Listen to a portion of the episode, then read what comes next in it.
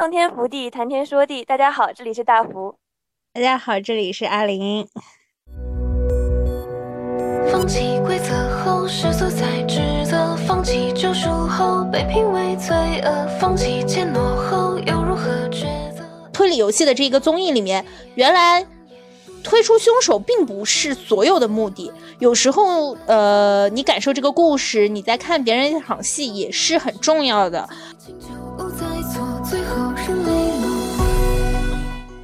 它的叙事就是它有一种那种回环式的套层结构，然后就是它，简单来说，它是有点那种罗生门的感觉了。但是它这整个节目做下来，因为代入感，因为观众的共情，所以观众对观众来说，它是成为了一个一体系的世界观了。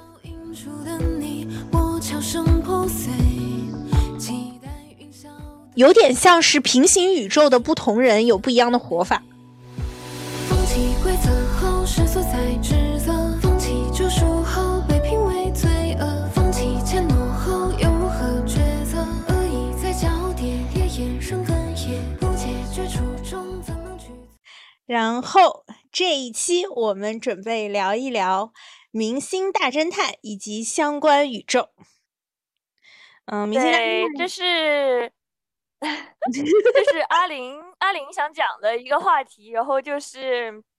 关于这种剧情式真人秀嘛，《明星大侦探》。但其实我是没有怎么看到过，但是没有怎么就是认真看过这个《明星大侦探》。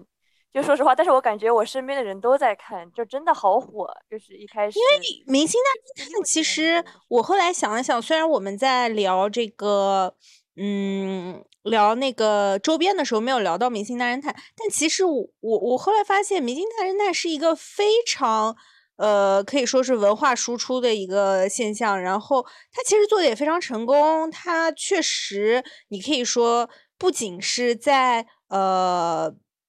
节目中开始构建一个宇宙，并且它呃作为线下。这种活动，然后带火了，比如说我们现在比较火，就之前比较火的剧本杀，呃，密室大逃脱，呃之类的这些东西，其实是构成了一个影视加上线下互动的一个闭环吧，甚至。改变了我们的娱乐方式，我觉得近几年有这样的情况，所以我觉得还是很值得聊一聊的。而且《明星大侦探》又它作为一个 节目，正好有一个节点，就是嗯有一些呃节目的变动，对起起落落，所以说可以呃，然后我又是相当于真的是从《明星大侦探》第一集追到现在，还是一个挺忠实的粉丝的，觉得可以我们把《明星大侦探》呃这个逻辑还有它的起起伏伏捋捋一捋。呃，看看有看看对他未来有没有什么展望吧，或者对他现在有没有什么期许？嗯，大福可以作为一个传媒的学生吧，然后呃呃聊一聊这种局外人对明星大侦探的看法，因为他确实很火，因为他确实很火。对，OK，那我们先。大概讲一下《明星大侦探》这个节目，节目对，从介绍开始吧。对对，呃，我我我查了一些资料，《明星大侦探》呢，它呃本身它就是一个剧本杀的线上线上形式嘛，呃，也就是说它一开始还是取源于剧本杀，然后呃这个剧本杀呢，呃也是起源于西西方的一种桌面游戏，呃主要是大家互相扮演，呃一开始是。呃，有犯人，但大家其实全都是陪审团。后来是从大家呃中间找到这个凶手，从呃就是假定有这么一一桩犯罪，然后每个人扮演和罪呃这桩犯罪相关的人员，然后大家会去找到凶手。然后呃渐渐的有这个节目是从欧美开始兴起的，然后有节目就把呃这样一个形式搬到了线上，呃。可以进行大家的互相呃互相推理和推断，然后离我们比较近的呢是韩版有一个呃明星大侦探，呃是我记得是 Henry 有参加对吧？然后呃韩版的明星大侦探呢就稍微有一定名气了，然后我们中国呢呃大概是也是很呃有好几年前了，把这个呃明星大侦探呃芒果引进了这个明星大侦探。呃，然后进行了中国本土化的改编，到现在已经是第七季了。而这个第七季呢的特殊之处，就是在于原来的呃总导演叫小盒子，然后他离开了芒果团队，然后第七季是由别的人接手，所以大家对第七季有一些争议，并且呢，呃，明星大侦探的主 MC 撒贝宁本来是有撒贝宁和何炅嘛，然后撒贝宁这一期也不在，大家就开始对明星大侦探进行唱衰了啊，具体是这样一个呃线索吧。你对《明星大侦探》有什么观感，或者你对他有什么印象？我的话，其实我真的认真开始看，还是在就是这边，我有一个朋友，然后他特别喜欢《明星大侦探》，我还其实就是更对于后面就是张若昀加入，他主要是张若昀的粉丝，就是比较有印象，所以他拉的我看的也基本上都是张若昀的篇章，但我们当时就是。一起在他家吃饭吃外卖，然后边看嘛。但是就是说实话，我感觉是不是很下饭？就对我来说，因为我看这种推理节目，我就真的是边看，我就感觉我得动脑，就是啊，这个环节讲了什么？嗯，下个环节讲了什么？嗯，这个凶手应该是谁呢？然后我就会一直在想，我就感觉我动脑了，我这个胃就不动了，我这个嘴巴它也不动了。但我本身是很喜欢《明星大侦探》配任何事情，就是我可能我我我不是一个特别不爱动脑的人，但是我看这种节目的时候，我其实没有那么喜欢动脑。嗯，之前就是因为《明星大侦探》嘛，它呃有延伸出一个就是剧本杀这样的一个热潮嘛。之前呃庞博在脱口秀的时候就吐槽过，说玩剧本杀有什么好玩的，跟开会似的。然后我后来反思一下，可能我就是喜欢看别人开会吧，就是看别人焦头烂额的，然后但是就是互相猜来猜去。但是我呢，其实并不是很在乎谁是凶手，跟我有什么关系呢？我就是看你们互相猜来猜去。如果说是看，比如说跑男或者呃竞技类的这种综艺，我可能会觉得有点太惨兮兮了，就是你走钢丝道还走，然后又掉下水里，然后又互相撕扯，我就觉得。哎，太惨了！我吃的时候，我吃饭的时候，我想看你们动点脑，但又不想看你们那么惨。然后我还是希望看到有一些有趣的智力交锋吧。对，所以我本身是觉得，对我来说，《明星大侦探》是很下饭的。嗯，那就说回到这个节目嘛，刚才阿玲也讲到，它是引进就是韩国的那个 JTBC 电视台的犯罪现场。对，其实差异很大。我去大概看了一下之后。那犯罪现场其实，在韩国已经是一个老牌节目了。不过后面他们做了很多改良，就是它其实我觉得跟《明星大侦探》更像的话是，就是现在的这几个推理类节目，就是大逃脱的这个 PD 出来做的最新的节目叫做《女高推理班》，但是它其实是最新的一个节目了。它这个马上要出第二季的一个节目，它这个其实反而跟《明星大侦探》的这种就轻松一点的氛围比较像，因为犯罪现场。它是原本是就所有都是按真实事件来进行就是制作的，然后你想看，本来它就是因为真实事件制作的嘛，那它如果过于搞笑或者轻松了，那可能像韩国这群网民，他们就 很容易去 诟病这些东西。你如果真的去搞笑了的话，那什么受害者家属之类的可能心里也不好过吧。然后他等于是通过这个 犯罪现场，他更。是进行这种严肃普法那样子的方面吧，相对来说。哦。然后，但是因为这个，那不就更不下饭了吗？其实《明星大侦探》的前几季和这个挺像的，就是《明星大侦探》的有一个特想做这种。对，一开始的时候还是大家比较全心投入的。然后我记得有一个梗，就是乔振宇是第一期参加了嘛，然后后来就没有参加了。后来过几季回归的时候，对着嫌疑人的尸体说：“哦，大声痛哭的时候，然后那个何炅说。哦，你很久没来了，我们现在已经不这么严了，就是我们不出不量，我们差不多到了就行。所以我感觉也可能是对，在中国的本土化的进程上啊，大家找到了一个就是呃，大家比较舒服、轻轻松的状态。对，大家比较舒服、轻松的状态，我觉得这一点还是还是挺重要的。我觉得《明星大侦探》其实，呃，其实它。本身是作为一个比较成功的呃输出呃文化输入或者文化改编或者本土化的例子，其实很重要的就是它后面开始加一些非常本土的剧情，然后呃有一些本土的呃就是本土的演绎嘛，嗯，我觉得这一点还是呃是就是节目还是比较精彩的一个原因。然后我们可以后面讲讲本土化，我觉得是不是得先介绍一下明侦这个就是就是剧情的那种进程的形式啊？因为很多人也有可能没有玩过剧本杀，哦，对，会有一个侦探，可能侦探会有故事，但这个侦探一般来说是没有嫌疑的。然后呃，大概会有六个人，包括侦探，然后他们一起。呃，出现在了案发现场，或者我们确定在这六个人中会是有一个人是凶手，然后呃，大家进行时间的盘问，就是说呃，有多少人有机会去接受接触死者？那么基本上是大家都是没有什么机会接触死者，都说我跟这件事情没有关系，然后就开始第一轮搜证。第一轮搜证，大家会渐渐触发和这个死者的关系，就是说我。和这个死者呃具体有什么关系？那么，因为每个人都几乎上有嫌疑，也就是说每个人几乎可能都对这个死者有杀机嘛。那一般来说，有就是有一个人，你有好几个人要来杀你，那基本上可能就这个死者一般来说比较坏，比较罪有应得。这也是呃，这这这我其实觉得是《明星大侦探》的呃是一个呃是一个比较值得注意的点，就是说。呃，这个是很难进行改变的。当然，我们在第七季会有一些改变了，就是这个死者可能只是一个完全无辜的人哈。但是，呃，因为死者是一般来说是罪有应得的，所以这个破案几乎是在一个比较轻松的状态下进行的。因为大家觉得这个人基本上。你想想看，六个人拿着刀或者五个人拿着刀过来杀你了，就说明你这个人真的就真的有点太坏了。可能就是没有人杀你，也是要进行枪决了。对，所以我觉得，呃，这一点就使得，呃，明星大侦探的这个搜证啊，这个环节会比较轻松的一个原因之一吧。然后触发了大家对这个，呃呃，触发了大家对。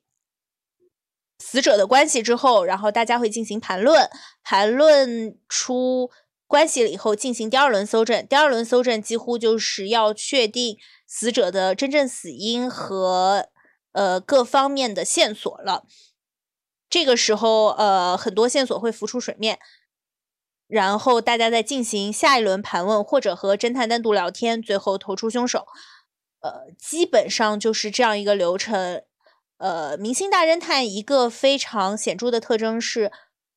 一般来说会藏一个呃马上就能确定真凶的证据，但是基本上是藏到没有人能找得到。最后可能会有直接证据把凶手锁定在两三个人中间，然后大家对这两三个人进行自己的判断吧。对，你觉得还有什么要补充的吗？基本上没有什么，但是我想知道，就是侦探这个角色，其实是我觉得就是《明星大侦探》跟剧本杀就是不太相同的一点，他作为一个很重要的角色。然后，侦探这个剧本杀很多里面也有也有也有侦探了。其实剧本杀很多里面没有明显的就是那么大用处的，因为侦探在这里面不是有什么一对一审问之类的嘛？感觉很多剧本杀其实没有就是那么明显显著的作用，就是对于侦探。这个人来说，对于环节环节上的影响，哦，对，因为我会觉得，在《明星大侦探》里搜证、互相盘问是很重要的一部分，但是在剧本杀的设计里面，首先搜证就很难说真的让你有一个真实的情境去搜证嘛，这个很困难，所以我们就必须要为了能够拖时长，或者为了能让我们的事情有趣起来，大家就会。或者说写剧本杀的人就会把专注力放在这个故事的复杂程度上，所以很多时候剧本杀的故事复杂程度比明星大侦探要高上很多很多。他会更注重于故事或者宇宙的构建，而非玩家之间互相的互动，所以自然就不能把侦探变得那么具有权威性吧？因为我们要互相盘问。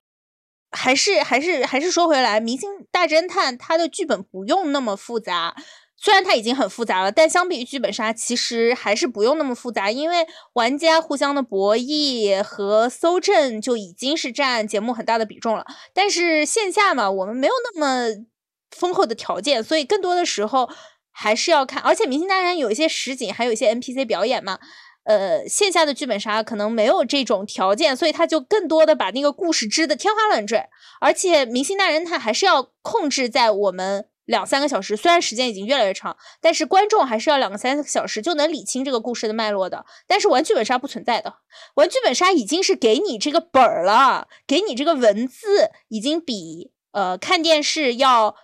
信息量要大，要信息接受的快了，你仍然几乎是玩个五六个小时、六七个小时，甚至有些长的七八个小时的剧本杀，它就是这个故事织的呀，繁复复杂，一整个前世恩怨、今生纠葛，上三辈、下三辈，你的、你的、你的爱人、你的兄弟、你的所有东西都给你写好，体验这种剧情，对对对，这种剧情，所以这个可能是《明星大侦探》和呃。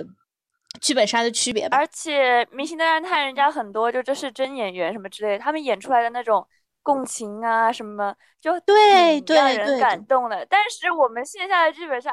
就是你有的时候就遇到比较嗯的队友，然后 你就就你想，即使你想共情，即使你想把自己真的带入进去去演，你有这个戏精的心。但是对方也不一定能如你的愿。对，而且而且就是说，当时你你你你你扮演的是，呃，你扮演的我我应该是一个就是风流小少爷吧，还是什么？就是我一回头看你的脸，然后想到你是一个，而且你还是我的孩子，我就觉得啊，我不太行，我真的不太行，没有办法入戏。我其实明星信念感不够，对明星，人家明星大侦探，大家的信念感就很够。对我其实觉得明星大侦探在这这一期中有，呃，这一系列时间中有一个让我非常的大改观的，就是杨蓉。因为实话说，杨蓉的推理能力没有很强，她甚至在前面经常是作为凶手直接就被抓出来。然后我当时就会觉得，感觉他没有什么用，就是每每次都藏藏不住，然后。呃，推理能力没有很强，但是也挺多，就是这一点被人说的嘛。但是对，但是后期你就会发现，我我觉得他真的是用他的共情能力以及他的演技有在征服我。就是说，原来好像你在一档推理的游戏里面，呃，推理游戏的这个综艺里面，原来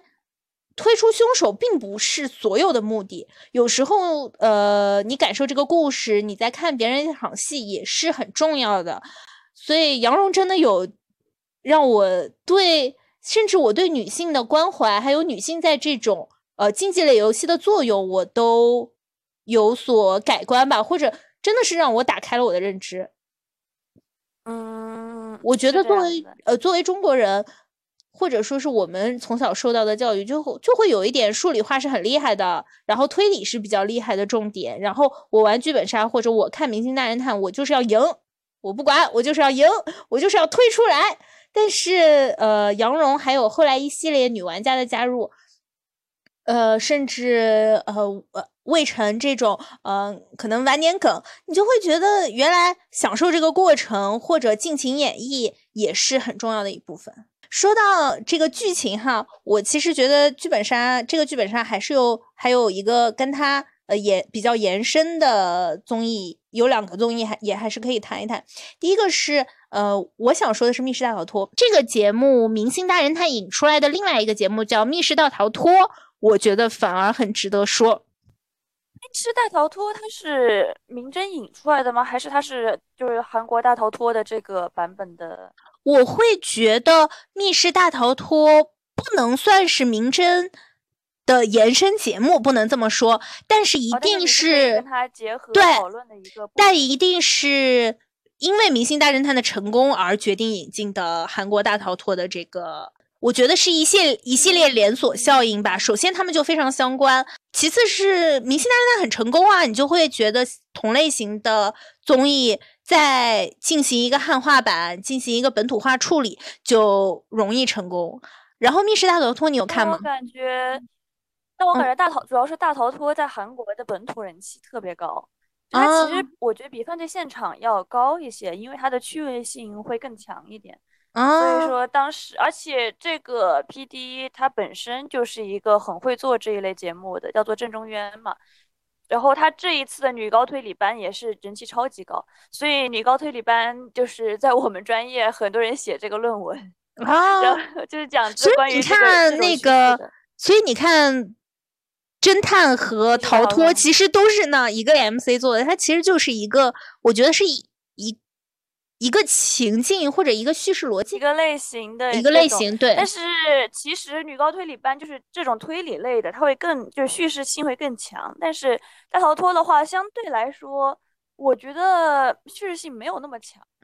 对，但是大逃脱的点就在于嘉宾之间没有那么多互相猜忌了嘛。嘉宾其实都是成员，然后我们一个一个往下进行闯关就好了。大逃脱更像是我们可以一点一点去发现线索，然后解锁整个世界。呃，同时呢，大逃脱也是可以解锁一些 NPC 的表演。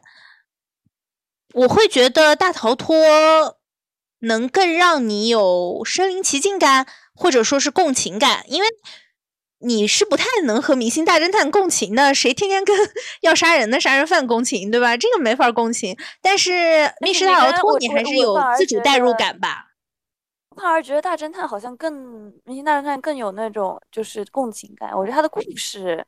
可能是他故事写的更好，或者说像是什么杨柔的那些角色啊之类那些个剧情线，你是更能跟他共情的。但是大逃脱，我觉得相对来说比较是一种，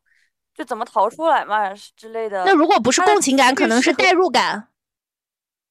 可能是代入感吧。对，代入感和共情感可能不一样。呃，大逃脱脱可能有更有代入感。就是我的话，我本身明星大侦探，我不跟你说我不怎么动脑子嘛。大逃脱我动脑子的。大逃脱我会认真想的，就是这一关怎么过？哎，我想过。这个就是你的问题了。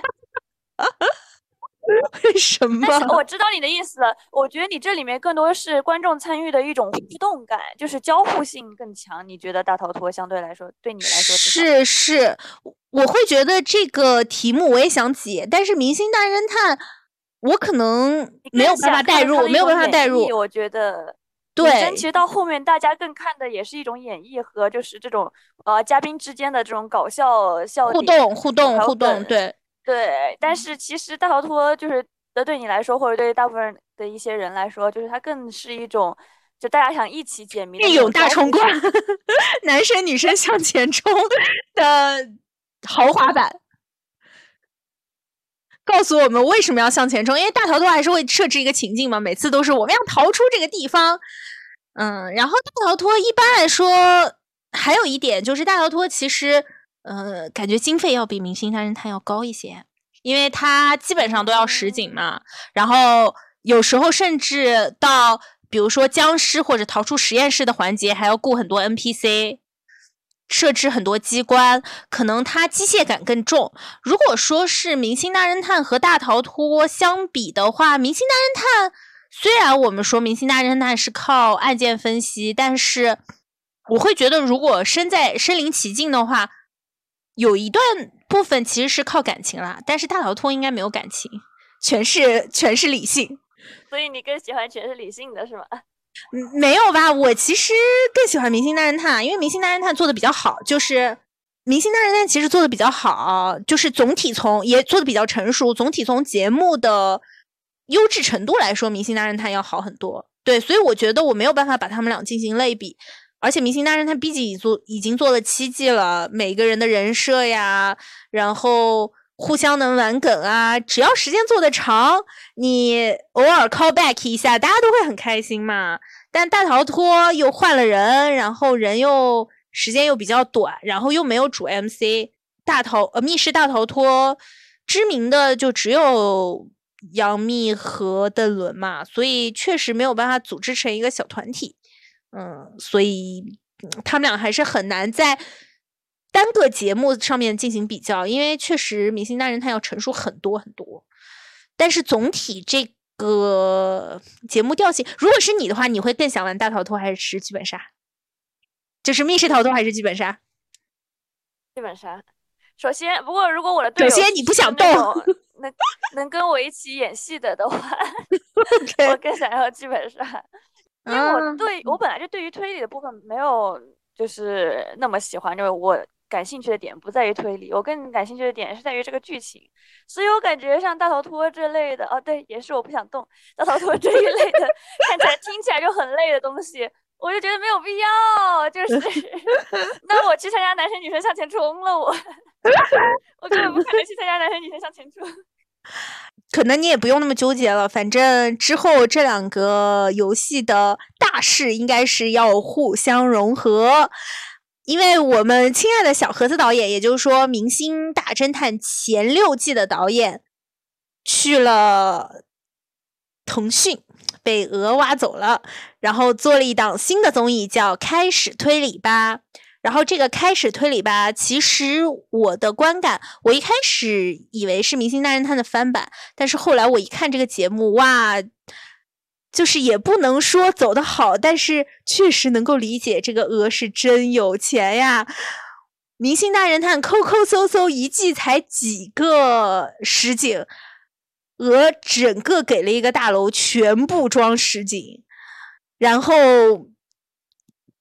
主 MC 也是想请谁就几乎能请谁，请的也是比较热门的选手，然后几乎你就可以重新创造一个自己的宇宙了。我觉得这样对一个导演的诱惑应该真的还蛮大的。当然，我我我我我不觉得他临时出出走是一个好事儿了，但是我能感觉到，确实是能给他很大的创作空间和很多的资源吧，就是是一个导演梦寐以求的东西。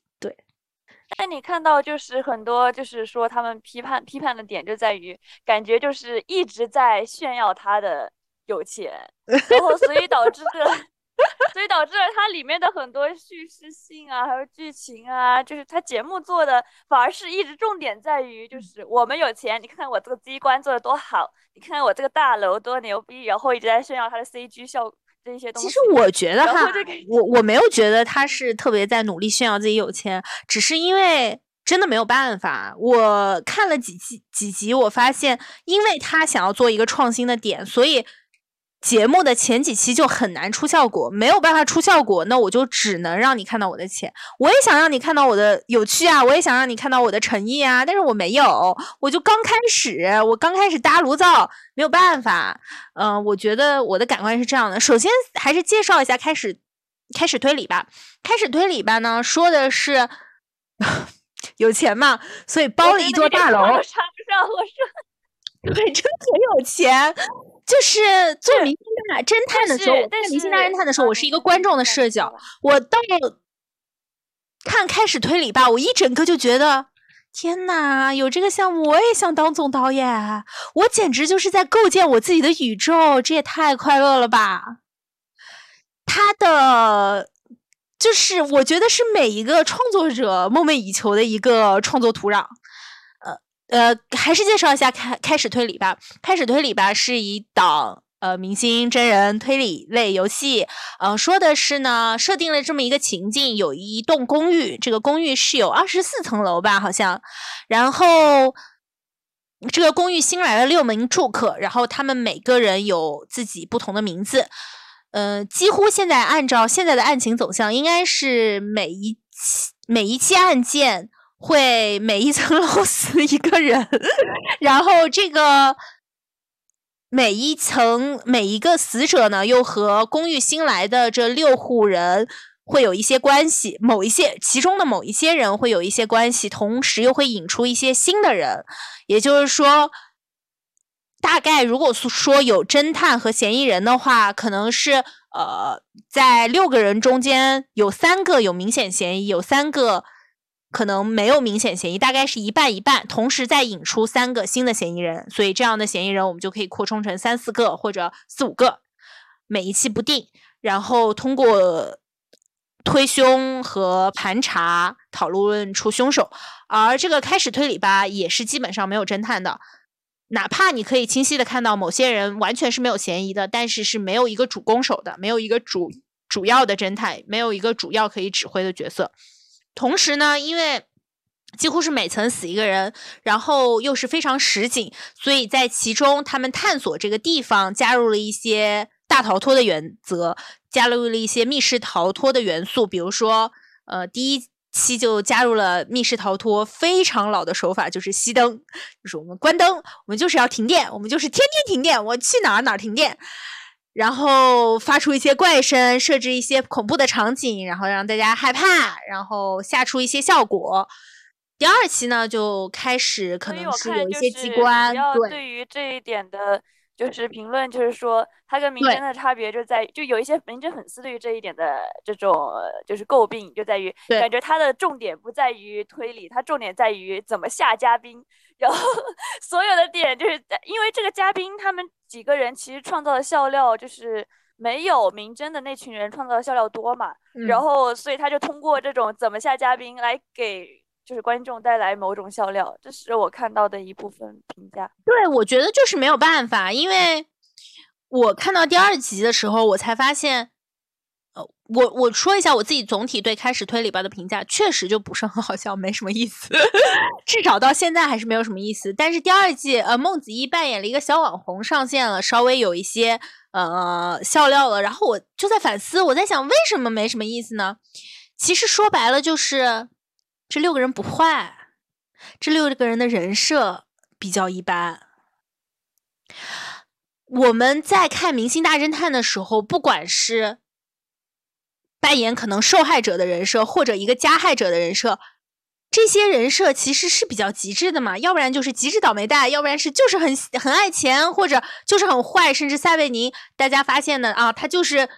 经常扮演一个老父亲，然后找女儿，或者。扮演一个有志之士，他们都是有人物闪光点的。但开始推理吧，因为每个人的故事要在每一层一层住户死 死掉的时候才能出现，因而就发现每一个人的故事不是不是每一个人在每一期都有故事，而有故事的那几个人呢，又不不是足够有趣，或者没有足够的篇幅来进行介绍。呃，比如说第一期的四个嫌疑人，一个是一个总是。抄别人剧作的编剧，但这个编剧呢，他是个素人，就没有什么发挥空间。就是他在审讯的时候，哪怕可能有些笑料，但也没有办法跟明星互动起来。没有给他就是很多的镜头，主要是你让他就是真的加入进来也就算了，而且他也不能投票，所以很就不不太公平。我感觉就是是 让他成为嫌疑人，但是你明星能投票，他不能投票，而且他有那么多镜头和时间能去辩解。是。是，呃，但他也不不仅是素人不能投票，他也有明星进行角色扮演，也不能投票。是嫌疑人就有明星就是嫌疑人，但他不是六人组就不能投票。那六人组是什么？六人组他是都没有嫌疑的。六人组有些人有嫌疑，有些人可以明显发现是没有嫌疑的。所以这个事情就很混乱，我感觉。那你说有嫌疑的人能投票就都能投票，要不然就有嫌疑的人都不能投票。是这个事情，就是就是还挺混乱的。我想可能是因为他每一期，第一他想确定一个主角团，第二他每一期又想引入新的人，他又不想每一个引入新的人都是素人，所以就是素人和明星混搭着来。所以这个确实就是，所以这个东西还是你个人观感呢，就是开始推理吧和明侦的这种就是区别。他我会觉得，我会觉得。开始推理吧和明侦没有很像，但它非常像韩国一个评分比较高的综艺，叫《犯人就是你》，是留在十里光洙一些人做的。韩国的那个其实更清晰一些，韩国的那个呢是七个人，他们有一个社团，大概就是一个侦探社团，然后他们每一期有不同人委托他们任务去找出那个嫌疑犯。委托他们任务去找出那个嫌疑犯，那嫌疑犯肯定有三四个。同时呢，可能他们七个人中间有人稍微和这个嫌疑犯有一些纠葛，但是一般来说是没有什么嫌疑的，偶尔会有一些嫌疑。最后大家一起投票找出凶手，我觉得会和这个的形式非常像。但韩国那个版本其实做的非常好，就是它是 Netflix 投的嘛。是一个比较美式推进的片子，就是如果你看了就会知道，它整个布景和这个片子的叙事走向非常美国。那 那你觉得他们两两的重点就在于他们俩都很有钱了？这两个节目你说都有金主，我感觉就是就是对，按这个犯罪犯犯人就是你也非常有钱，就全篇实景，甚至有游艇。按这个说，因为 Netflix 嘛，人家人家对对对，人家确实很有钱。但是按你这个说的话，我感觉就是这个节目还有就是开始推理吧，还有后面的女高侦探，他们其实更重要点的是，他们是一个连续有连连续性剧情的这样子的。因为开始推理吧，好像就是在一个什么公寓里面之类的这种大背景是吧？对对对对对。然后女高侦探她也是是一个高校的，就是侦探团那种感觉，然后有点像是霹雳 MIT 的呃综艺版，全女生综艺版，然后对也是有那种剧情，不过它等于是一个整个一个很完整的剧情线，以及里面的就是 NPC 也挺多的，这这样子一个侦探团，然后就跟你说的这个韩国综艺是差不多的感觉。对，所以我觉得第一期。开始推理吧，还是很需要观望嘛。当然，我会觉得以小盒子的能力，就算做的不是很好，也不会比梧桐做的差。梧桐做的是真的差，对，还是还是应该有看头的。嗯，到现在之所以还不是很有趣，第一个是每个人的故事都不够有趣，或者不够有演绎，嘉宾之间不太熟。第二个是。说真的，《明星大侦探》这个节目还是需要一些智商的。你能够快速的提高的方法就是去玩嘛。你玩过一百个，你玩过十个，特别是在如此深刻的情境下，就是会越来越好。所以你没有办法。你可以看到第七季，大家都找到自己的角色定位，都玩的很好。但是开始推理吧，找一群新人来，就是不能给太难的题。所以第一期宋祖儿投错了，白宇投错了。说白了，宋祖儿和白宇，我觉得是里面比较聪明的两个人。他们投错，就是因为不可能这么简单。这个事情它并不可能这么简单。但其实节目就像是撒贝宁在明侦经常投错，但是明明对他想太多，并不可能这么简单。所以，所以我很能理解，就是一方面导演真的没有办法说，我我我刚过来给一群新手就上很难的难度，所以他就没有。没有办法，只能把难度加在机械上，难度加在吓人上，不然我怎么拖时间呢？因为我就是这个故事就是没有那么长，它推理就是没有那么困难。我觉得他加在上面，主要还是先给这个嘉宾一种刺激的作用，而且的确就是以观众的观感来说，其实观众想要看的就是有笑点、有笑料。但是这个嘉宾就按你说的，的确是不熟，然后他们也没有那么像是明侦一开始像撒贝宁和何老师他们这种是比较能带动人的这样子的主咖在。然后我觉得开始推理吧，就是没有这样子一个大的主咖在，然后这些呃嘉宾还会就是关注自己的这个身份是不是你我在这里就是跟哪个前辈开玩笑不太好，嗯，大家还是很尴尬，实话说，对，大家还是有些尴尬，尴尬在，对对对。然后我觉得你没有在这个情境里，真的很难入境。我我觉得前面《明星大侦探》有多少季是夏贝宁真的。就自己特别努力把这个气氛带起来了，然后一本正经的开始讲故事了，然后一本正经的开始保家卫国了，大家才能带进去。这个真的是需要有人带入的，这些都需要时间吧？我觉得开始推理吧，呃，是很难一蹴而就的。对对对，主要的人还是很重要的。说白了，这个综艺到现到现在不都是这样？不论是《明星大侦探》还是什么综艺。就是你把人请好了，综艺就成功了一半嘛。明星大侦探可不只是把人请好了，他把人请好了，还培养他们，真的培养了很久了。培养到了第七季，大家互相有默契，大家知道怎么拿捏分寸。明星大侦探，大家你看那个刘昊然，他刚进来的时候，虽然刘昊然足够聪明，但是他推理出来了，有一期推理出来王鸥是凶手了以后。大家其实都默认王鸥是凶手了，但是大家会把握一个分寸，一些潜规则，就是说我们知道是凶手，我们也互相通气了就够了。那个刘昊然给急的呀，当时就是你们怎么不相信我呢？我说了他是凶手，你们为什么不相信我？你看我逻辑线如此清晰，但其实并不是不相信他，只是大家觉得到了这个点，我们不应该说这么明面的。给观众告诉观众，我们已经推出来，就是他是凶手，我们投，就是这种的一点一滴的默契是要慢慢培养的。开始推理吧，现在还没有培养出来。什么意思呢？就是他，那他们为什么不告诉观众？他是更想说把握这个剧情往下发展的一种脉络呢，还是说？不是，就是有一些东西我们知道就好了嘛。我们如果当场喊出来，说白了，王也很丢人，也不好意思。你想让我怎么说呢？我也不能赌咒发誓。我已经知道这个事情推到现在了就可以了嘛，基本上是这样一个感觉。我觉得这个就是一些需要拿捏的度，很重要的，在剧本杀中一个很重要的拿捏的度是什么？就是我们没有办法，剧本杀玩的时候，呃，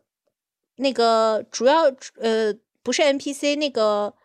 哎那个主要给我们分发剧本、讲规则的那个人叫什么来着？DM，DM。对，DM 就会跟我们跟我们说嘛，有一个很重要的规则就是不可以赌咒发誓，就不能着急。刘昊然就急了，这个就是一个剧本杀中很重要的一点，你就不能说。就是他，就是他，我发誓就是他，我看到他了，就是他，或者我发誓就不是我，我对苍天起誓就不可以，就不是我，这个东西就有点跳出情境了嘛，就有点跳出规则来了嘛。大家还是要在一个似真似假、入境和出戏这个的情绪中间来回转换而完成这个剧本的。我觉得这个下面你对叙事逻辑也可以有更多的分析。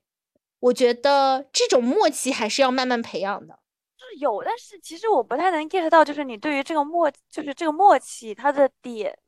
在于什么？就其他人就知道凶手是谁，然后不说的这一点，就是我告诉你凶手是谁，然后我把我的逻辑线清晰的告诉你就可以了，然后我们互相觉得我自己心里准备投谁，我自己心里知道就可以了，这就是这个游戏的状态。对这个，所以说就是你在这里就是全部指出来的话，反而去就是丧失了这种趣味性。对，这个趣味性就是我们互相推拉，然后我们互相确定自己觉得凶手是谁，然后我们投出来。如果说是我我们之所以要单独投票，之所以大家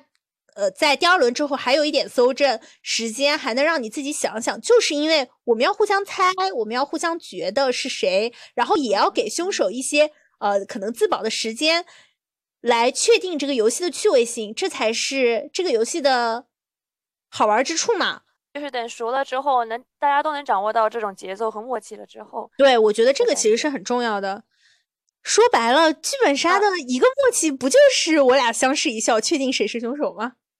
然后，所以说开始推理吧，还是。要等时间啦，至少他现在，我觉得暂时是追不上《明星大侦探》的，并且很多人、很多网友在说啊，《明星大侦探》会不会有下一季？我觉得这个不用瞎担心，好吧？《明星大侦探》至少这一季收视率肯定是不差的。其次呢，我觉得这一季不断的进行追忆，不断的进行重塑。第一个呢，可能是。总导演暂时离开的无奈之举。第二个，我觉得可能也许就是虐虐粉。到时间了，我们要不能让你那么确定的、认真的、快乐的看游戏啦。我们还是要偶尔虐虐粉。芒果是必不可能把这个手握的这么大一个 IP，然后发展到这么成熟的一个项目扔掉的。浪姐第二季都不怎么好，不怎么样了。收视率都下滑了，人家还做第三季《明星大侦探》，怎么可能不做第八季？第八季还是会有的，大家拭目以待就好了。我觉得，好了，我可能会之后打自己的脸哈。如果之后打自己脸，我默默的就是把这这段视频呃这这段音频删掉，偷偷重新上传。但是其实我们刚才提到本土化，但是我们并没有细说，就是感觉到你看了《犯罪现场》吗？我看了，我看了。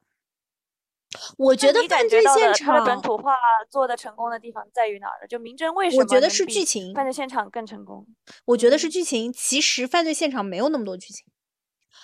呃，犯罪现场虽然设置了一个情境，就比如说我要杀你，你要杀我，要杀你，但是可能是因为它根据现实改编，就我要基本上现实其实没有那么多巧合嘛，没有那么多故事性。就是我要杀你，可能就真的是我想要你的钱，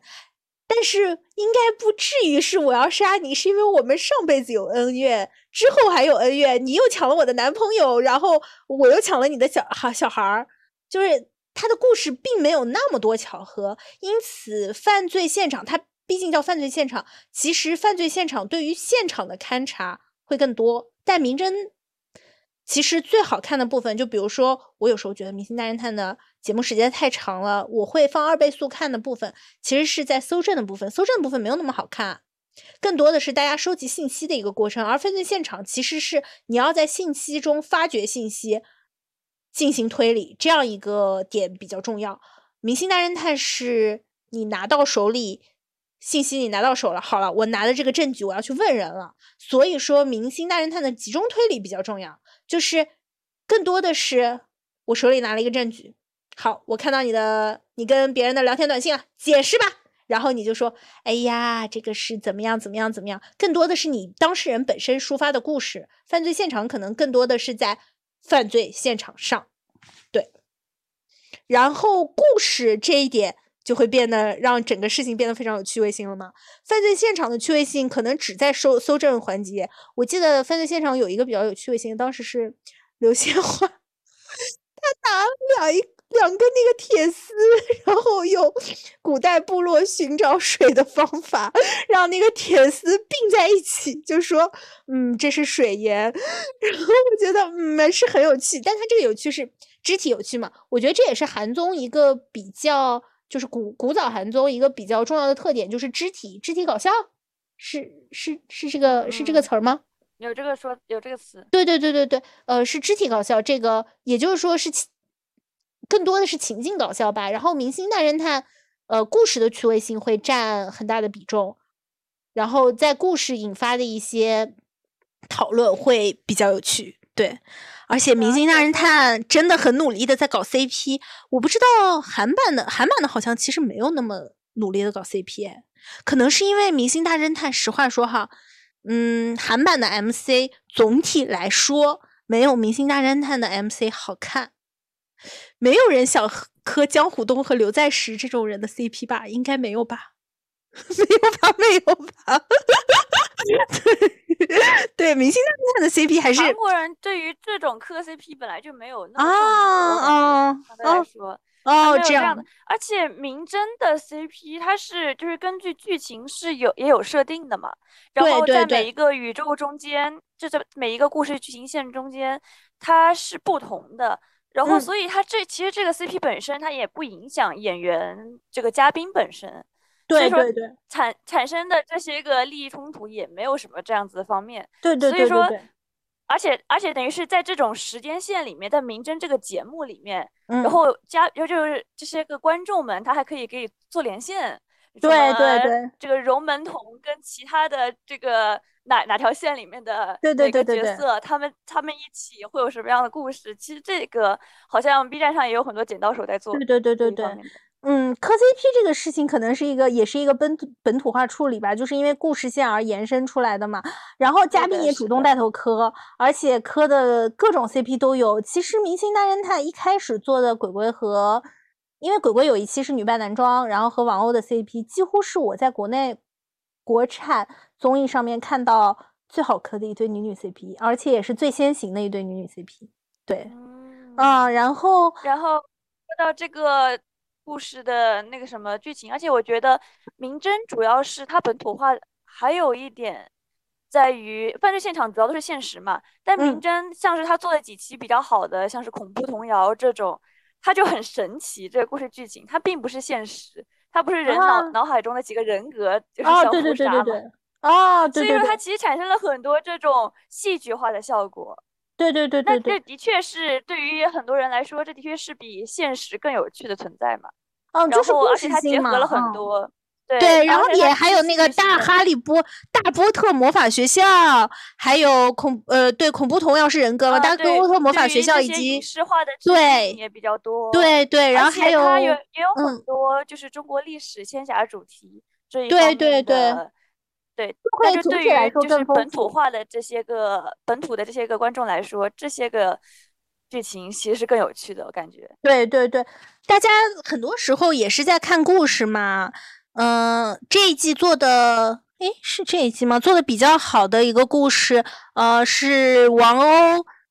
相当于呃，可以明显看出是比较主角的内容，讲的几乎就是一整个武侠故事了，就是几个少年在一个地方。对对，应该很火。B 站有很多剪辑的，呃，荡尽天下，天下不平事，天下呃，荡尽天下不平事，天下不平事是何其多。名台词，对，名台词。对对对，就这句话，对对对，就是他的故事已经写的好到感觉可以编一个电视剧了。然后这个也是。我觉得剧情还是非常有趣的点吧，嗯，很多人说这句唱这一季唱衰了，我自己是没有感觉到，是想念撒贝宁回归啦，但是总体来说还是不错吧，我觉得，对，大张伟之前可能嘴太碎了，就只能搞一些 押韵，刚开始也是要一定时间融入，但现在我觉得大张伟确实做到了。哦，然后就是我觉得还有一点跟犯罪现场，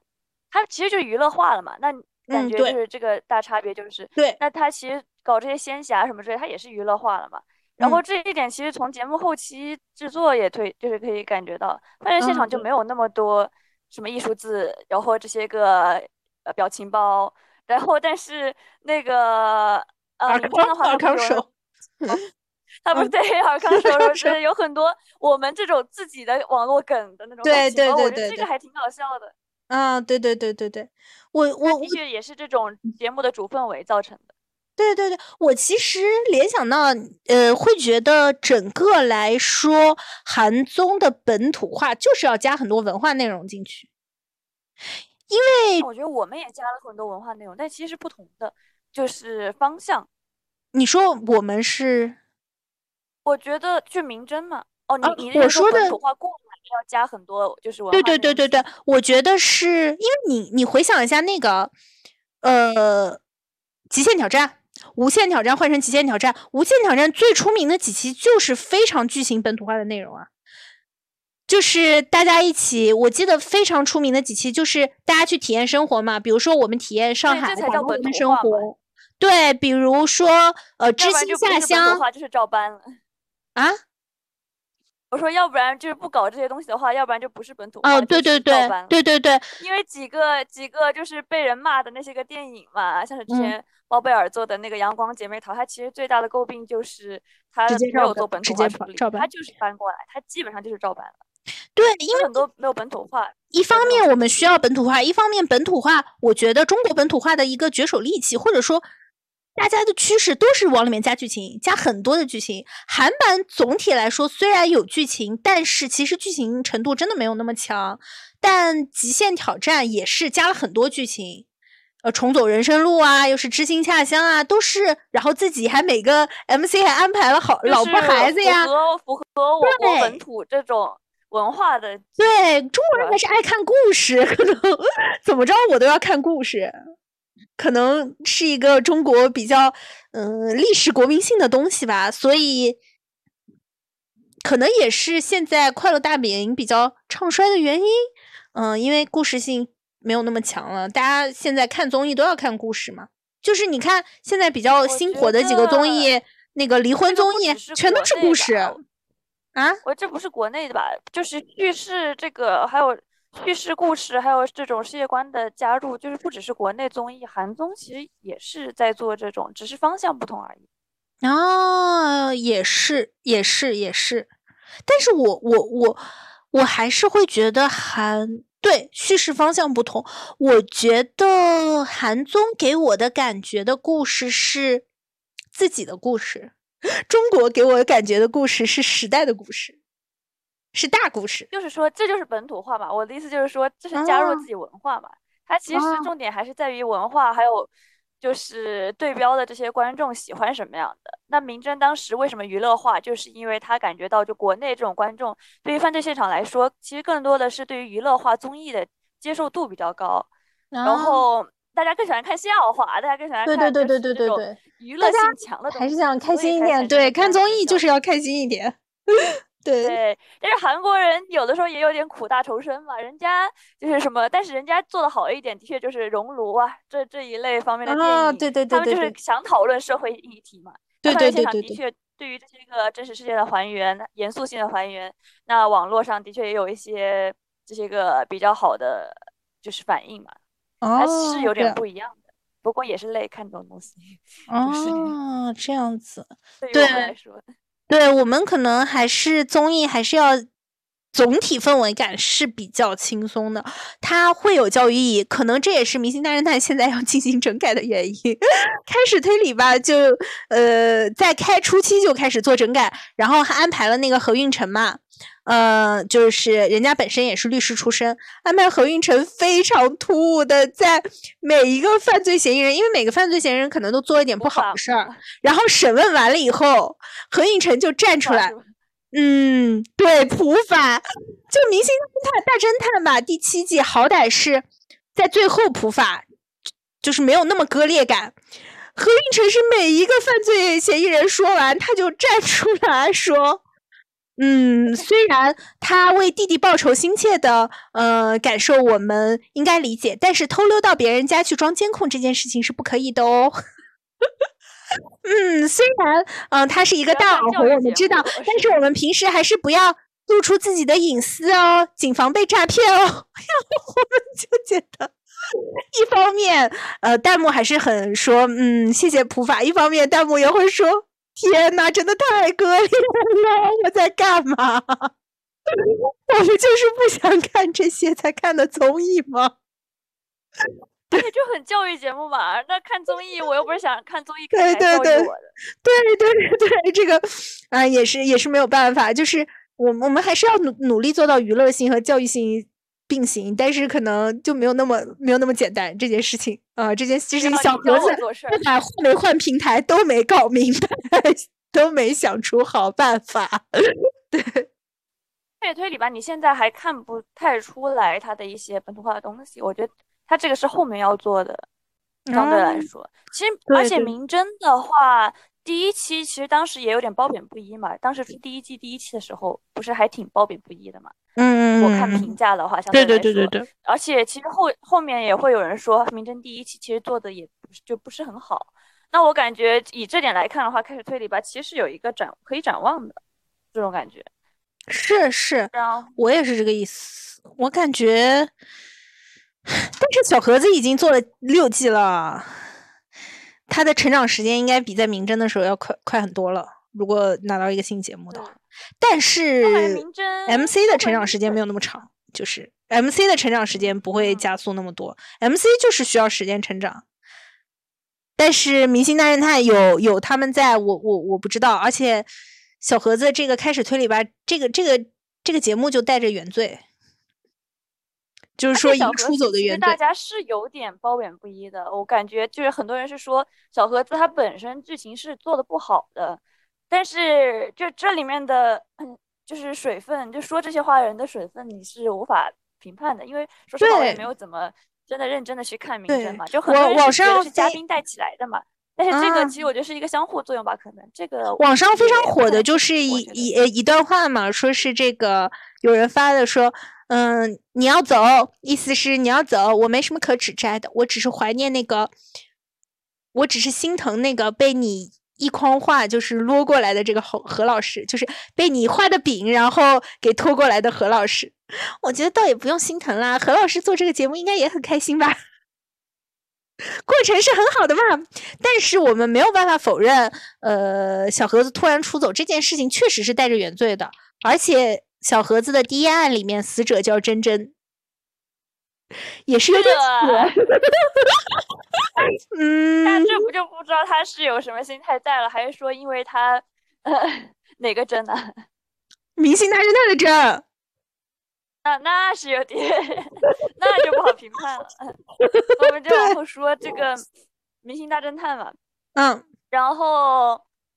哎，我感觉我已经给你搞混了。刚才你说到 CP 的时候，其实我本来原本就是不是想提他那个时空时间线的嘛。然后因为每一个 CP 就每一个角色是在每一个时空存在那种感觉的嘛。然后张若昀之前说了一句狠话，然后我觉得是观众对于就看明侦追明侦下来的观众对于明侦的一种感受，以及为什么可能会有的人带入情感，觉得明侦整个做的很感人的话。他说过一句，就是其实我们在这种茫茫的平行时空，因为明侦的这个宇宙，我们让那些原本不属于一个时空的可爱的角色们，他们相交了，相遇了，就是这种感觉的话，就是《剪刀手们》当时为什么剪类似于荣门童和其他角色或者哪些个什么角色之间的一些相关性？其实我觉得是造成《名侦》这个节目，虽然它没有一个连续性的世界观，至少前几季是没有的，但是它这整个节目做下来，因为代入感，因为观众的共情，所以观众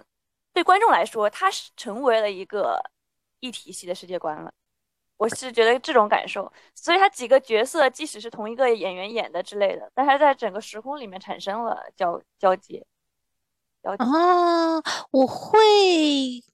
而且其实每一个角色是有他的底色在的，就是虽然说我们好像王鸥或者每一个人，呃，乔振宇或者每个人，他们其实扮演的角色是不一样的，但是他们是有一些共性的，有一些特质在的，你会有点觉得。有点像是平行宇宙的不同人有不一样的活法，会有这样的感觉在，就像大家其实，在进行一个个快穿世界，因为王鸥每次扮演的都是大美女，然后有些世界里这个大美女是，有些世界里这个大美女呢，她呃很聪明，然后做了科学家，或者说是有一些成就，有些时候呢，这个大美女爱慕虚荣，然后呃去整容。嗯，鬼鬼每次都是扮演的挺古灵精怪的，然后呃，比较社会比较呃低阶层的，然后有一点自己的小戏法的这样一个人。就像杨蓉，几乎每次扮演的都是一个比较比较少女或者比较纯真一点的形象。就像乔振宇每次出场扮演的都是帅气的男，呃，就漂亮美男子。对，然后赞美妮一般来说是责任感比较重的人。对每个人其实都有一点自己的这个情节在吧？毕竟就是演员的个人形象也在那里，你很难让他去有呃去演一个跟他完全不符合的。就比如说你让王鸥演古灵精怪，然后就有点不太行，所以你就会觉得，然后王鸥你让王鸥演特别纯真，你又觉得是有一些割裂。所以其实每一个人虽然他们有不同的角色。但是有时候真的很像在一个不同的世界里，在不同的平行世界里，大家有不一样的角色定位，就是大家活出了不一样的活法，就真的很像我玩的乙女游戏。所以你喜欢是？你这么一说，真的是这种形式。对，因为讨论到这里，我突然在想，对，因为我玩的这个时空中的绘旅人，它其实就是女主穿越到不同的世界嘛，不同的世界里面这。五五五个男主，他们是有不同的身份、阶级定位和能力的，但是他们会有一个基本的底色，一个基本的人物性格。但是因为他们有不同的境遇，有不同的遭遇，他们最后会形成不一样的人。有时候可能有一个人在一个世界里富可敌国，在另外一个世界里他就是一个流浪的诗人，但是他那种欢乐或者快乐，给予你阳光的那种感觉是不会变的。我觉得在明真里可能很多时候是这样的。这个可能也是大家作为欢乐的一个主要源泉。其实它就像是它这个宇宙不仅仅是说有一个大的宇宙观，而像是说每一个人在世界里会有不一样的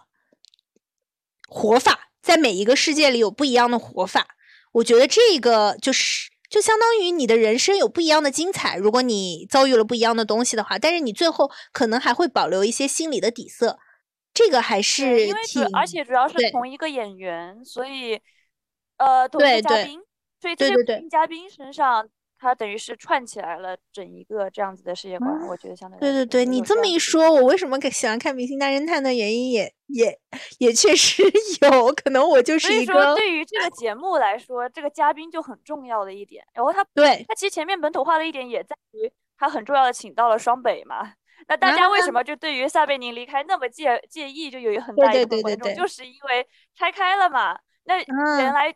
因为对这个节目来说，固定嘉宾这这几个嘉宾就是很重要的一点。那这个嘉宾离开了，所以才对于这些老观众来说是一个很大的打击。哦，这也是为什么刘昊然和张若昀来这里，大家会觉得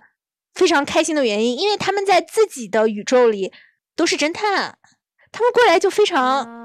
非常有道理，就是啊，秦明又来了，秦明要开始了。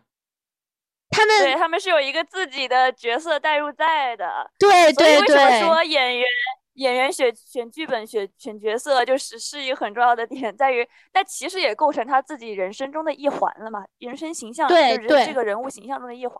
即使说就是你只是演一个角色，但是那难免观众会对他产生这种印象。对，这也是其实很多人觉得说我为什么去玩剧本杀的原因之一嘛，就是我想体验不同的人生嘛。但《明星大侦探》，因为他到后期，呃，因为前期其实《明星大侦探》是抽角色，是真的抽角色，是你抽到什么你是什么。但是其实后期已经没有，几乎是没有抽角色这回事了，基本上是为大家量身定做角色。所以说，不仅仅是。我去经历别人的人生，而是我在经历另一个世界我的人生。你在看我们观众就是在看，对你在不同的世界有不一样的活法。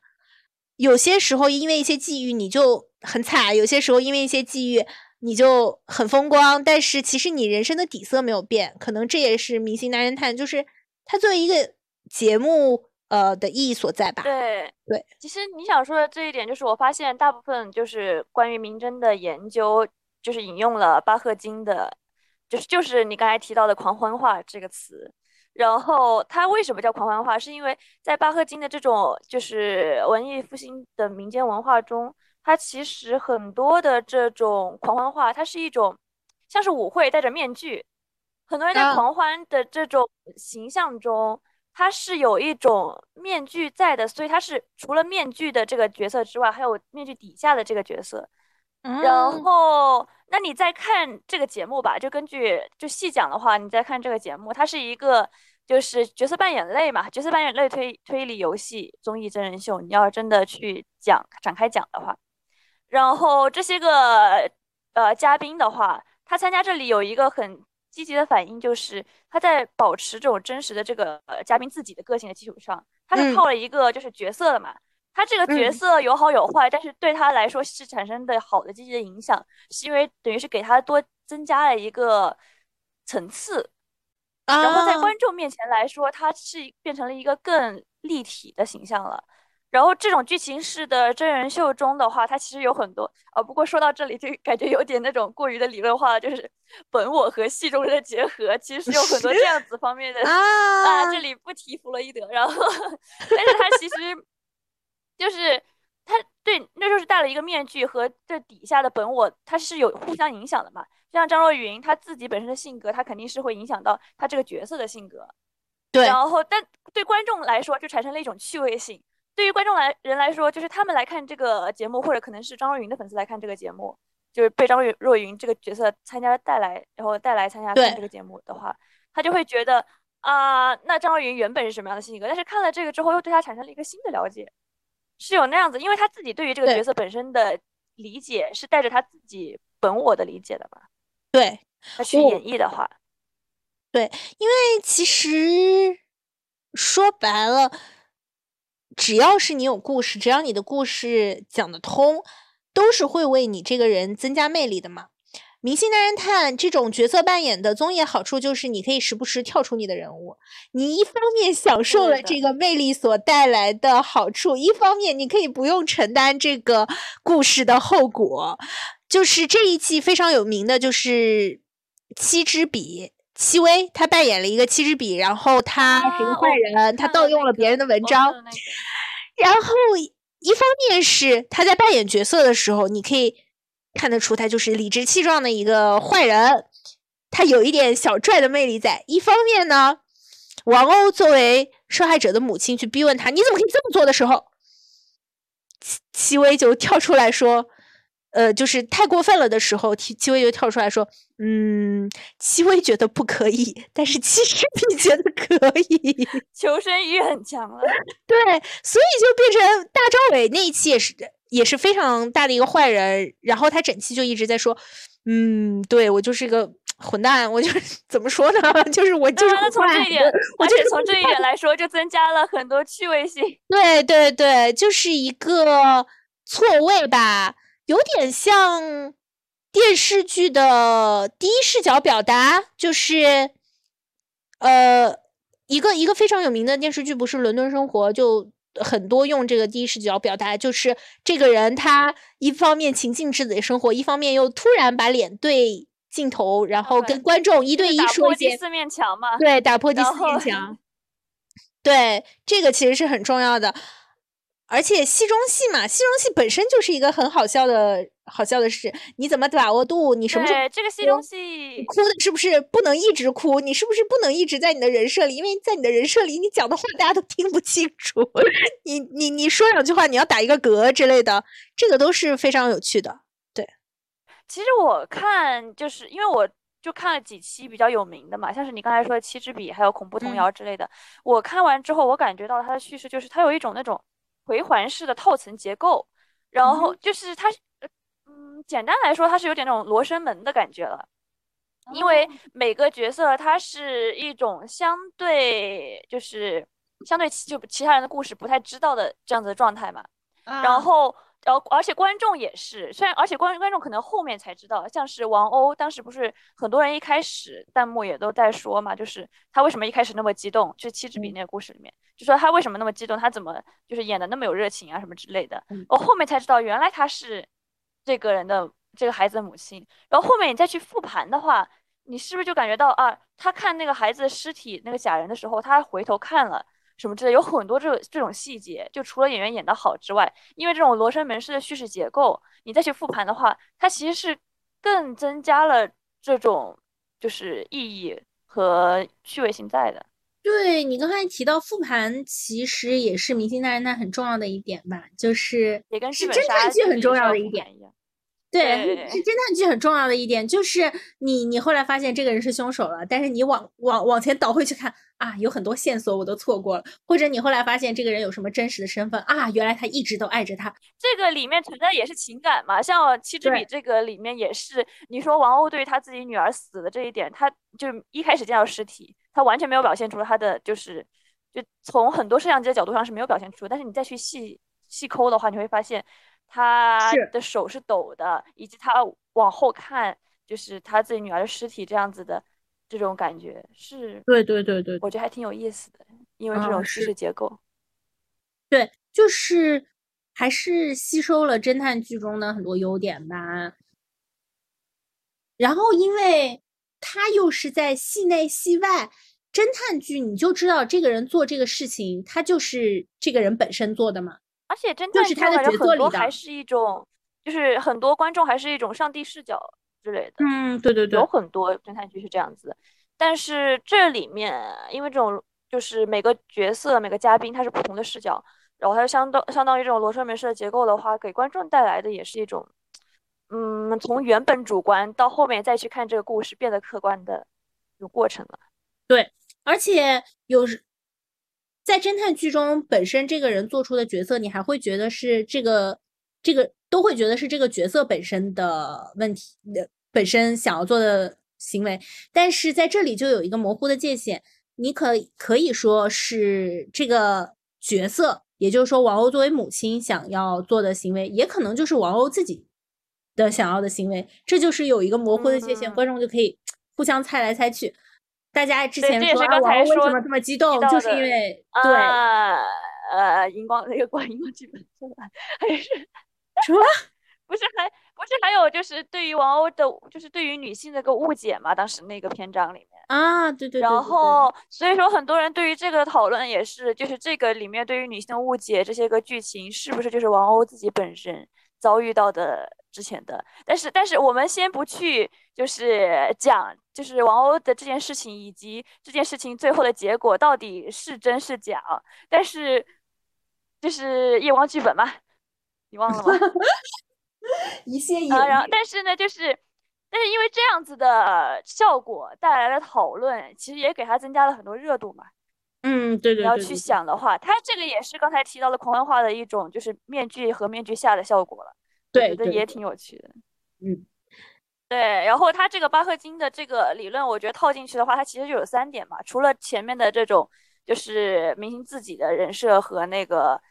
就是这个戏中角色的人设，还有就是这个明星他和，因为他其实就像我说的，前面剧我玩剧本杀遇到的问题，就是因为前面都是空白嘛，你不知道后面的剧情会给你带来什么事情，那这个人就是需要去编嘛，他那就是根据自己看过的一些东西、自己的经历去编。那这个明星他自己去编这个故事的时候，他去扩充这个故事的时候，他其实带着自己的观点了嘛。那这一点来说，我也觉得还挺有趣的。那其实就是因为很多明星他就是。像是不经常参加节目的，那你就是对他的个人性格你是无法了解的嘛？但是明星但是有一点是，除了凶手，谁都不可以说谎。当然会有时候有出格的时候，比如说这季最后是有三个凶手，然后三个凶手呢，只要全被投出来才算他们出局。然后其中有一局是，有一期是可以自己自荐自己当探长。然后何老师呢是自己自荐自己当探长了，同时吴昕和杨蓉都自己自荐当探长了。然后最后，呃，是最后其实三个凶手是我，我可以说，我我我我我已经剧透到现在，就继续剧透吧。然后三个凶手是张若昀、刘昊然和大张伟，他们三个就互相自证清白。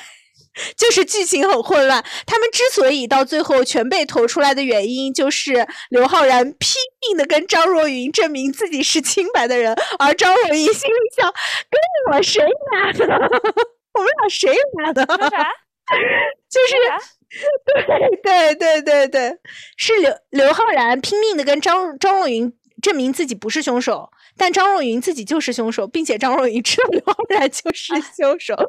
三个人就花了太多时间在互相拉扯上，所以他们就输了。这就是节目组没有控制剧情的可能走向。当然这是一个笑点，而且非常好笑，就是他们一直觉得会有人出来带领他们，结果没有。结果他们一直以为不是杨蓉就是吴昕，不是他们，肯定他们俩中间有一个是凶手。这样的话，只要。他们跟着其中一个大姐走就好了，结果没有发现三个凶手互相证明自己不是凶手，然后这个这段就有点垮了嘛。我们之前不是说到明星之间互相、玩家之间互相要保留一个度，保留一些趣味性。那么这个故事宇宙的扩充，这个后期线索有多混乱，也是要保持一个度。我觉得这个也是。节目组非常需要把控的一个东西，他们都已经玩了七八季了，而且是在如此实景、条件如此好的地方玩，所以就是他们真的水平很高了。我我是觉得他们真的水平很高了，比一般普通人要敢讲、会演。他们还是演员，本身就是对于这种事情驾轻就熟，天天就在戏里生活，天天就看戏剧。我觉得就是说，他们就是很厉害的人。在玩这个玩这种东西方面，就是很厉害的人。OK，你的赞美够了，我们 知道。而且不是赞美了，因为我突然想到，我因为我突然想到，为什么《密室大逃脱》可能没有《明星大侦探》好玩？就是《明星大侦探》有利用演员这个身份做文章，但《密室大逃脱》其实没有。《密室大逃脱》更多是益智类游戏嘛，应该找应该找小天才们来玩，所以《密室大逃脱》的大神版其实挺呃，其实比较好看。关注度比较高，关注度没有那么高，但是评分非常高的一个系列，所以还是要看跟自己的专业结合吧，才会有魅力。那的确是演员更能共情到，而且演员更能去给你演绎出来。对于观众来说的是，对对，所以这这可能也是《密室大逃脱》没有没有《明星大侦探》好的原因之一嘛。《密室大逃脱》你可能还是想让学霸们玩，所以《密室大逃脱》的延伸版大神版非常有趣。而且我觉得明侦的话，就说回到刚才那个理论，明侦的话，还有一点就是，它可能给你带来很多这种对这些演员或者明星来说很差异化的形象。对。像是何炅不是还弄忙内，就是那种 最小的角色，机智但可爱的然后，然后，然后白敬亭是白 rap，就是，对，就是一方面是拿缺点开玩笑，一方面是拿优点做文章，对。所以他感觉是一种那种。就不是他原本的这种符号化的人设了，就是对对明星本身来说，它是一种突破了。因为戴着这个面具，所以他更就产生，因为这种差异化，谁我感觉大家都喜欢看这种差异化的形象，谁不喜欢反差萌呢？真的是啊，是是是，对，所以以这是一个人设逐渐丰满又逐渐又更加有趣的过程。对，然后而且以以这点来说，就是这个狂欢化的第三重的话来说，就是全民的这种，我觉得网民大家对于这个讨论度还挺高，就是各种事件，因为它这个剧情里面其实融入了很多社会话题嘛，对，像是我们后面要谈到，就我们印象最深的。这些个，其中就是我经常刚才一直在提到的 romance 门童的那个事件，就关于女性的这一方面的议题也有很多，就你前面也提到过的。然后我感觉就是对于这些的讨论，因为加入很多社会和价值观的这种传达，然后网民们对于这个的讨论，然后对于这个案件的讨论也是就有很多。对，而且因为都是虚拟的案件，还是架构在一个非常真虚拟的环境，大家讨论也不需要多去顾及特别的。对对对对对对对对对对对对对对。嗯，这这个也是一个安全的情境吧？对，是的，是的。所以说，明星大就是有什么手法或者案件，别人会去模仿。对，犯罪现场其实有一个网韩国网民在诟病的事情，就是犯罪现场他很就是把这种手法给你展现了，然后就有会有模仿犯出现嘛？就韩国一直在害怕的事情就是这些个模仿犯，然后那。所以说，犯罪现场后面就是每一季出来的时间也比较慢，或者说后面不太能就是出现新的一季了，也是因为这一点，就是怕模仿犯的出现。但是因为明侦的话，它不只是真实背景啊，它像恐怖童谣之类，它还有很多那些就是超过什么平行时空或者超过这一些的。所以其实一开始我们这个这一期的主题就是原因，就是大福问我。为什么名侦探追了这么久？讨论到现在，我好像差不多原因也出来了。第一个是，第一个其实比较重要的原因，还是因为我本身比较喜欢看侦探小说了吧？侦探小说和浪漫言情小说都是作为非常典型的类型小说，就是属于那种只要出了这一类型，读者就会去买。我觉得我应该就是那类读者，而且我是两个都框上的读者。那么，《明星大侦探》就是一个侦探小说的演绎版嘛？那这个首先是一个这样的原因。那么，这样的原因中间的小原因、小点就是，侦探小说是一个比较安全的情境，又是一个比较益智的游戏，能看到大家互相的博弈。第二个，我确实也发现，《明星大侦探》是不同宇宙、不同人的活法。第三个，可能就是人明星也因为。这些角色的加成，让有戏中戏、有戏外戏、有打破低低呃打破低速堵墙，会有各种魅力的加成吧？你就很容易跟里面的 NPC 产生连接，然后以至于对这个地方产生，以至于对这个综综艺有好感。那么说完了这个综艺，不管是综艺还是电。影电视剧到最后还是要发展一系列周边的嘛？我之前也说到，我们在盘点周边的时候没有略过了《明星大侦探》。《明星大侦探》在它最火的那么势头最猛吧，现在也火的那一段时间，还是有想要发展一些周边的。然后它有代言 APP，我是迷，甚至在上一季。有出相关的探案类型，其实这个已经有点像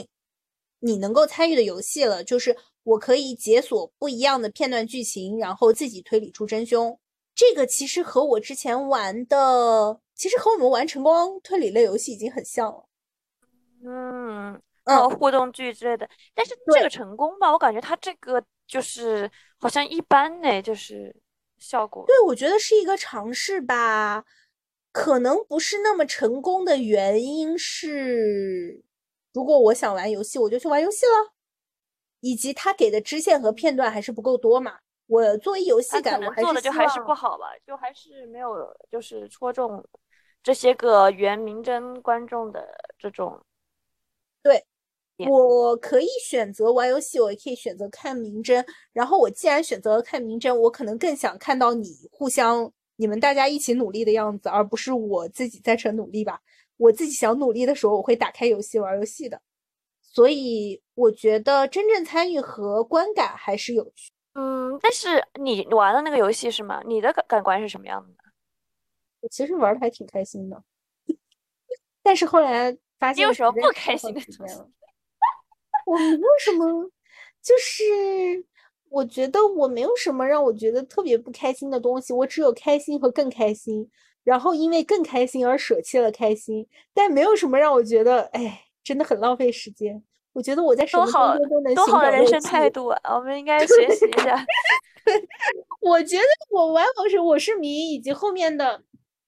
另外一个 A P P，呃，好像叫我是大侦探还是什么，也是侦探，跟我是迷差不多，我都玩玩的挺开心的。然后我发现我我的人设就是。嗯，做凶手特别容易逃脱，然后做侦探特别特别揪不出谁是谁，老是聚焦一些很小的点，只要我是凶手，就没有人抓得住我，因为我就是擅长搅 搅滩 搅浑一滩水，没有人 没有人让大家都找不出真凶。我是侦探的时候我也找不出，我是凶手的时候就也没人 找得出。我觉得也挺好，而且这种游戏吧，我感觉可能还是就是没有没有节目组控制，加上没有这种演员的演绎，大家都是一起在这里玩的话，是不是有还有的时候还会有点混乱？啊，是蛮混乱的，是蛮混乱，就是就是蛮混乱的，就是总会有那么几个人想跳出来主持大局，但是大家可能都不太不太想听他的。对，我觉得这个是比较混乱的一点嘛，而且大家都是。线上嘛，基本上大家都是不认识的人。后期我后期我看这个 A P P 之所以运营不下去的一项网网一些网上评论也是有太多人挂机了，互相之间还是没有信任感吧，不熟悉，所以说这种线上的剧本杀才进行不下去，然后大家开始去玩线下的剧本杀吗。线下的剧本杀我觉得线下的挺火的，对。的确不一样。线下的剧本杀的话，无论是社交需求，还是说就是一些个，就是你要搜证是没事，我觉得好像还是有一些就是能自己去搜证之类的环节。对对对对。线下剧本杀不是还有很多能装扮吗？能 cos。对对对对对。对对对对。而且其实现在线下剧本杀已经有些玩的很大了，就是有有演绎，有 NPC 跳舞，呃，你弹琴，然后拿着拍照，这个都对都有了。对所以说，线下剧本杀现在也是越来越卷啦，越来越往更更繁复的方向进行。线下剧本杀已经和沉浸式戏剧有一些、有一些、有一些结合了。所以，我觉得这些是从剧本杀到密室逃脱，到沉浸式戏剧，到如何你参与，你有没有自己的身份，还是你只是随从，这些都是大家好像在在。努力找其中的平衡的一件事吧。对，总的来说，呃，看别人玩和自己实景参与，呃，互相要把握的度是不一样的。但是线上一定还是到现在还是一个很受限制的度。当然了，线上以后我们要是发展 VR 这种东西，还是还是很有可能的嘛。你戴上一个眼镜，对吧？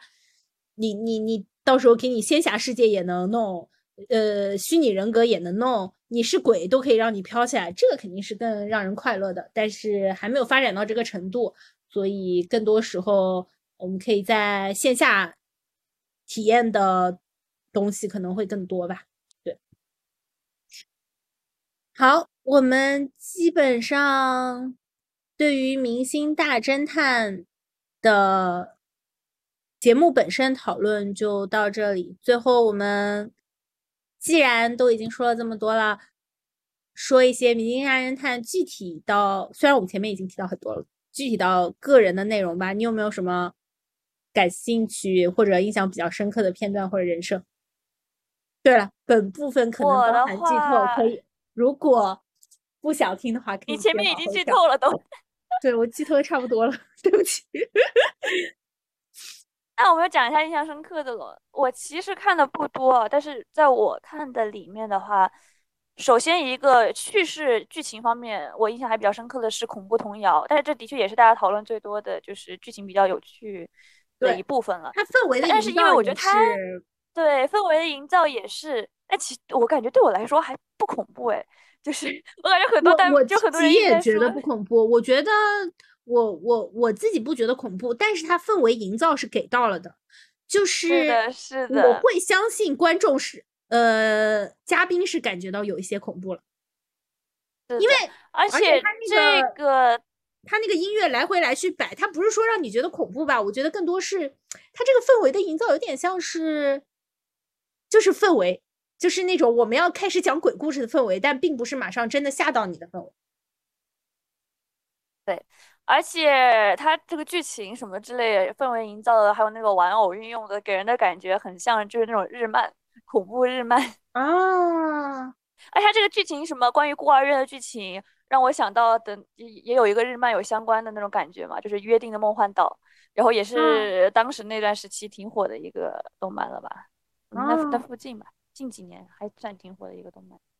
然后也是这种孤儿院被残害的剧情，不过那个是更怎么说呢？更奇幻一点了，因为它的设按它设定来说，呃，我记得应该算是这种也是套自于侦探小说嘛，侦探小说一个非常。有有几大喜欢写的主题，其中有一个就是阿加莎非常喜欢写的主题，就是叫孤岛孤岛设定，就是说有一群人，他们来到一个地方，然后这个地方是与世隔绝的，然后他们在这。约定的梦幻岛是孤儿院设定，它就是就是因为，但是但是好像很多侦探小说也会，因为很多侦探小说像比如说大雪封山，比如说。呃，大家一起来到一个庄园，比如说大家在一个游园，呃，游轮上，对，都是那种大家锁在一起的设定。哦，对，恐怖恐怖童谣也是有一种那种，就是先是大雪封山那样子的感觉。但是孤儿院的这个设定的话，像是那个呃福尔摩斯之类的，就是也很多有那种孤儿院小孩嘛，我感觉有点像是中世纪设定很喜欢搞的那种孤儿院设定。然后约定的梦幻岛的画面是一个比较悲惨，然后儿童心灵非常扭曲的地方。嗯，很多文学作品都有写到吧，就是它一方面应该是一个撒播爱心的地方，但一方面又是罪恶猖獗，然后呃互呃虐待，然后非常是非常中世纪非常暗黑的一个地方吧。所以由它引申而出的文学作品有非常。可能也有一定的讨论价值和社会议题在，对，有社会议题以以及也是比较有线索的，在在侦探小说以及文学作品里是嗯比较常用的一个主题，嗯。然后我比较印象深刻的角色的话，就是刚才也提到很多的荣门童，《霄云大酒店》里面的荣门童。然后他是因为就是当时我是一开始先看到一个剪辑，然后关于明。侦宇宙女性这一方面的，他是他当时一个台词一出来，因为我当时大概了解了他是什么样的剧情了嘛，他当时一个台词一出来就是杨蓉说我是一个女生，哦我希望她如愿的那段台词。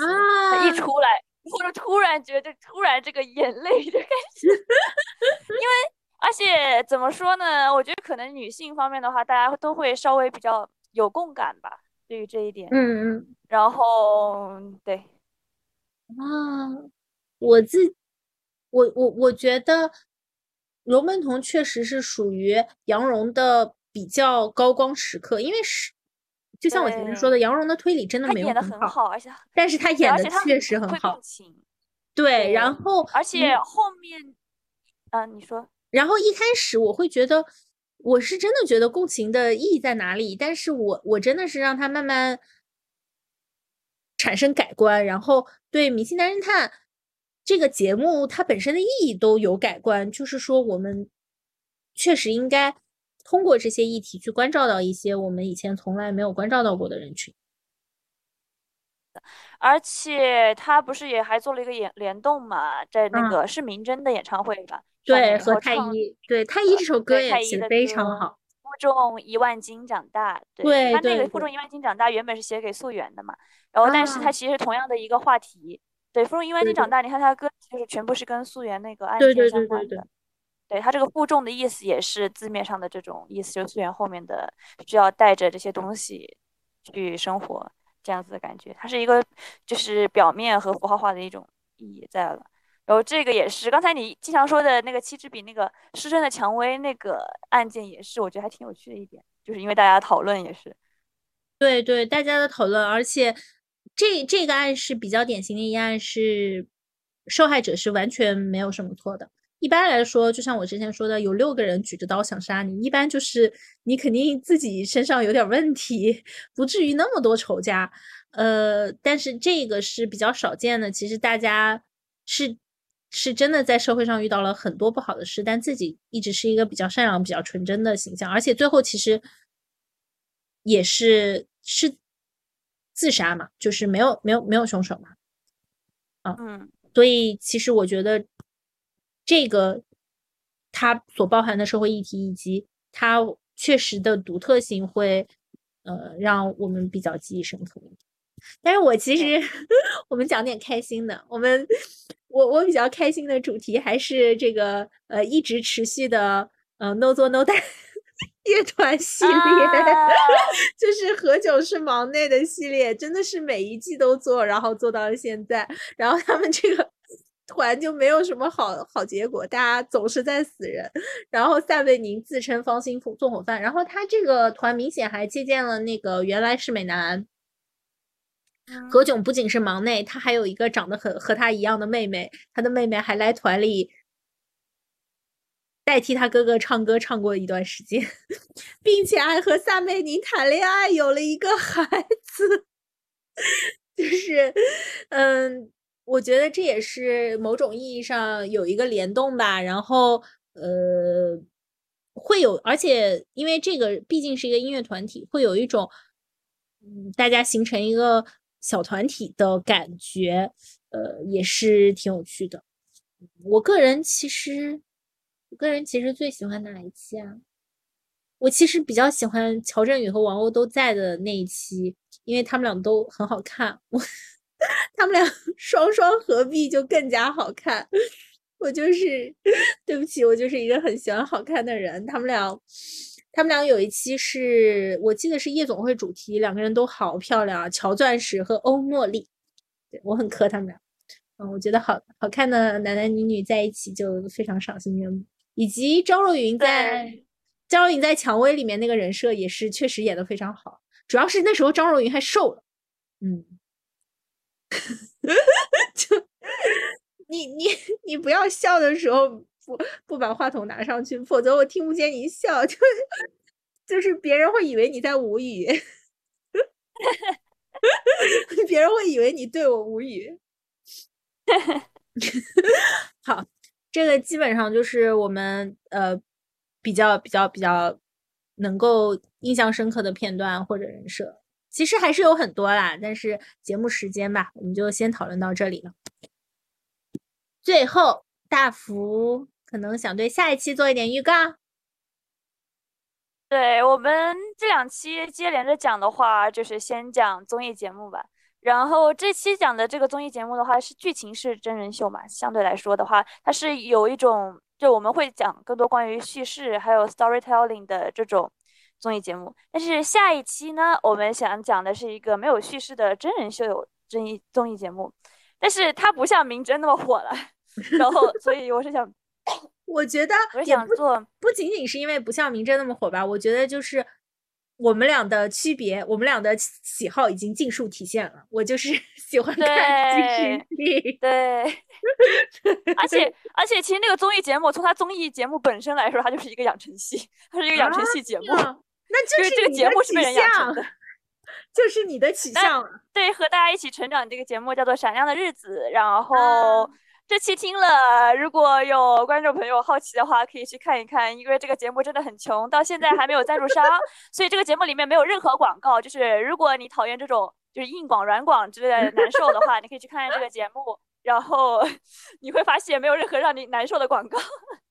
然后这个节目甚至采取了通过直播来招商，就是让真的让参加的明星去直播，然后来招商。这个节目有明星吗？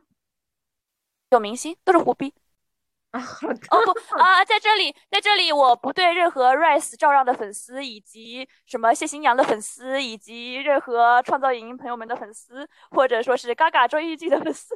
带来任何的 冒犯啊！就是相对来说是比较糊的孩子们，但是很真实的孩子们参加的节目，所以很有趣。我们下期可以讲一讲这种类型的真人秀。好的，那我们这一期就暂时先到这里啦。那么，就让我们说再见啦。好的，大福来个安定，安不动了，就是就跟我们观众老爷们说再见了，记得点一个哦，好像这也不能点赞是吧？观众老爷们，双击六六六，可以在评论区多给我们发布一些评论啊，无论是对这一期还是往期的节目的相关的评论。那在这里就说再见了，拜拜。再见，拜拜。披头散发，